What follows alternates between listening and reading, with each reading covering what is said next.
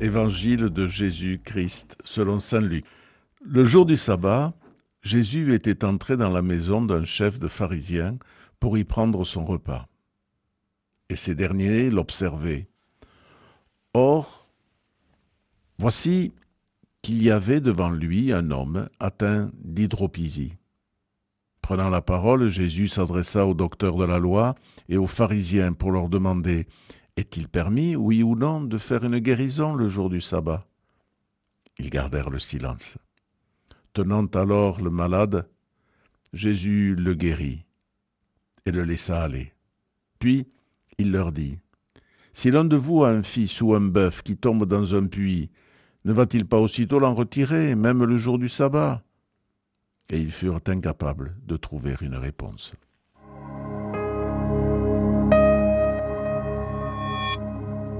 Une fois de plus, Jésus est confronté à la pratique d'un peuple.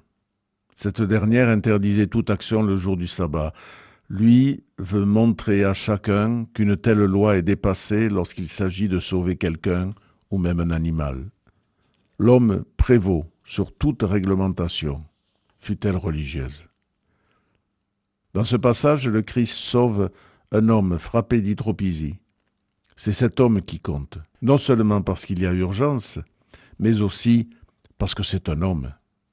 Limiter sa religion à une vulgaire réglementation étrangère à notre condition n'est pas une pratique saine, mais l'application irréfléchie d'une loi totalement hors sol. Or Jésus n'est pas hors sol, et dès sa naissance, il a toujours été impliqué dans la vie, les questions, les joies et les souffrances des hommes. Sinon, son message n'aurait aucune crédibilité. Guérir un homme le jour du sabbat, c'est annoncer à chacun que pour Dieu, c'est l'homme qui compte. Un tel message a été donné à plusieurs reprises, et souvent le Seigneur a dû être confronté aux critiques des pharisiens. Mais sa réponse a toujours été claire. Souvenons-nous de ce que nous rapporte Marc. Le sabbat a été fait pour l'homme, et non pas l'homme pour le sabbat. Voilà pourquoi le Fils de l'homme est maître même du sabbat. Une telle controverse n'appartient pas qu'au passé, et aujourd'hui encore, Jésus nous interpelle sur notre propre pratique. Comment allions-nous notre foi avec notre pratique religieuse? En d'autres termes, comment vivons-nous tous les jours les commandements de Dieu, et tout particulièrement celui de l'amour du Seigneur et de notre prochain, en même temps que notre pratique religieuse au sein de notre Église?